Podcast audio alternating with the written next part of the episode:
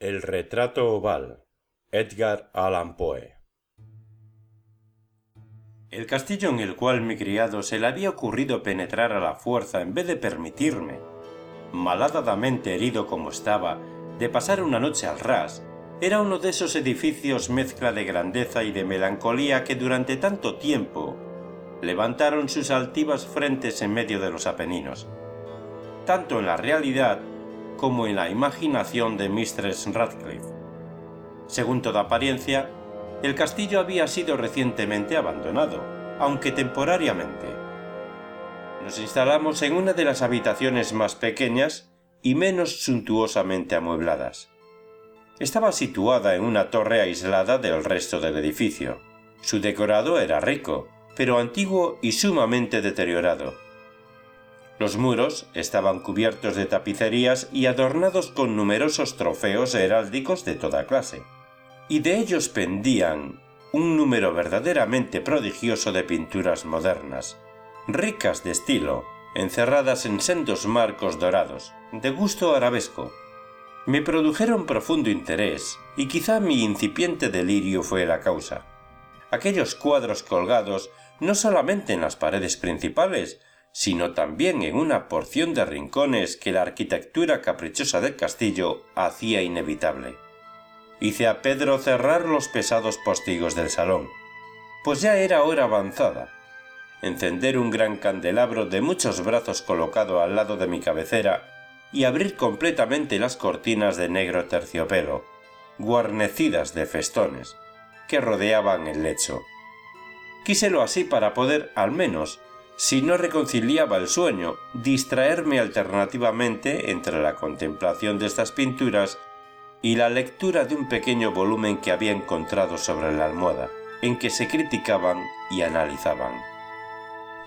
Leí largo tiempo, contemplé las pinturas religiosas devotamente.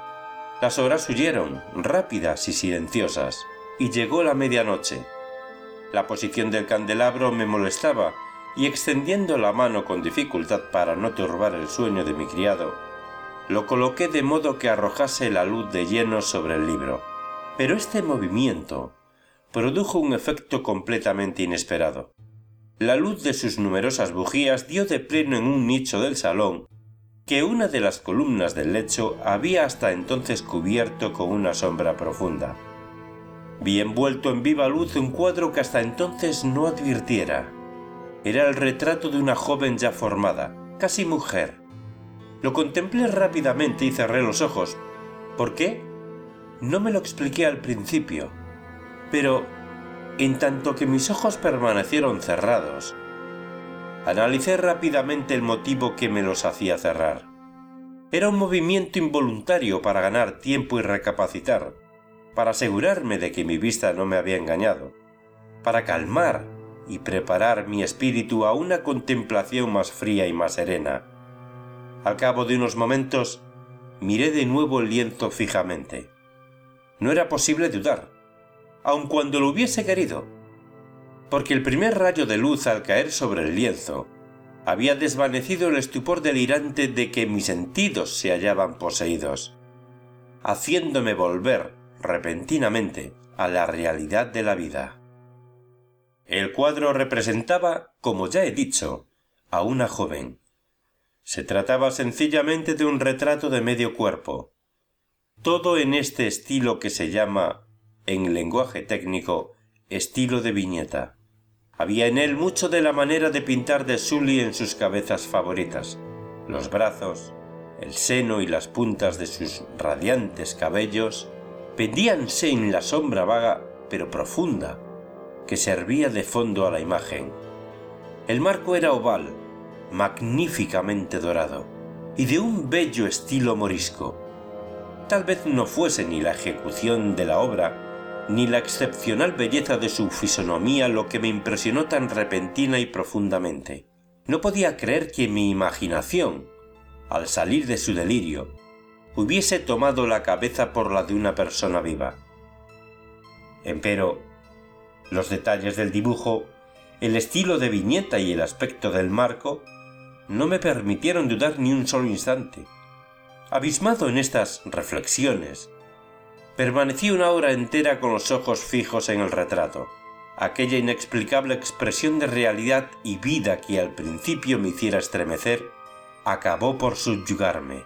Lleno de terror y respeto, volví el candelabro a su primera posición, y habiendo así apartado de mi vista la causa de mi profunda agitación, me apoderé ansiosamente del volumen que contenía la historia y descripción de los cuadros. Busqué inmediatamente el número correspondiente al que marcaba el retrato oval, y leí la extraña y singular historia siguiente. Era una joven de peregrina belleza, tan graciosa como amable, que en mal hora amó al pintor y se desposó con él. Él tenía un carácter apasionado, estudioso y austero, y había puesto en el arte sus amores.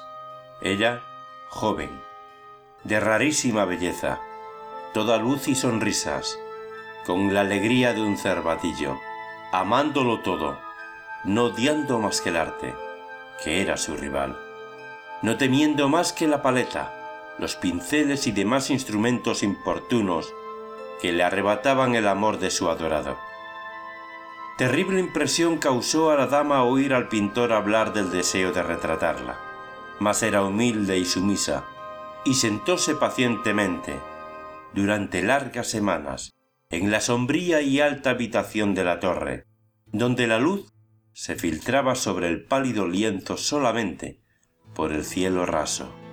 El artista cifraba su gloria en su obra, que avanzaba de hora en hora, de día en día y era un hombre vehemente, extraño, pensativo y que se perdía en mil ensueños, tanto que no veía que la luz que penetraba tan lúgubremente en esta torre aislada secaba la salud y los encantos de su mujer, que se consumía para todos excepto para él.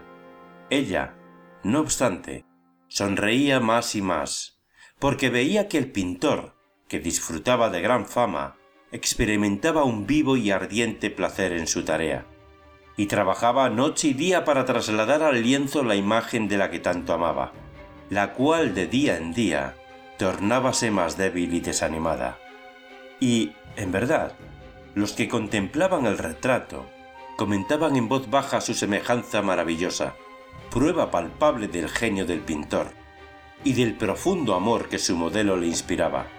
Pero, al fin, cuando el trabajo tocaba su término no se permitió a nadie entrar en la torre, porque el pintor había llegado a enloquecer por el ardor con que tomaba su trabajo, y levantaba los ojos rara vez del lienzo, ni aun para mirar el rostro de su esposa, y no podía ver que los colores que extendía sobre el lienzo borrábanse de las mejillas de la que tenía sentada a su lado.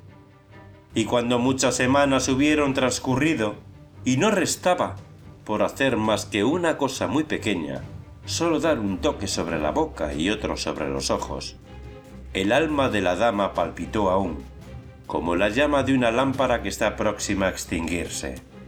Y entonces el pintor dio los toques, y durante un instante quedó en éxtasis ante el trabajo que había ejecutado.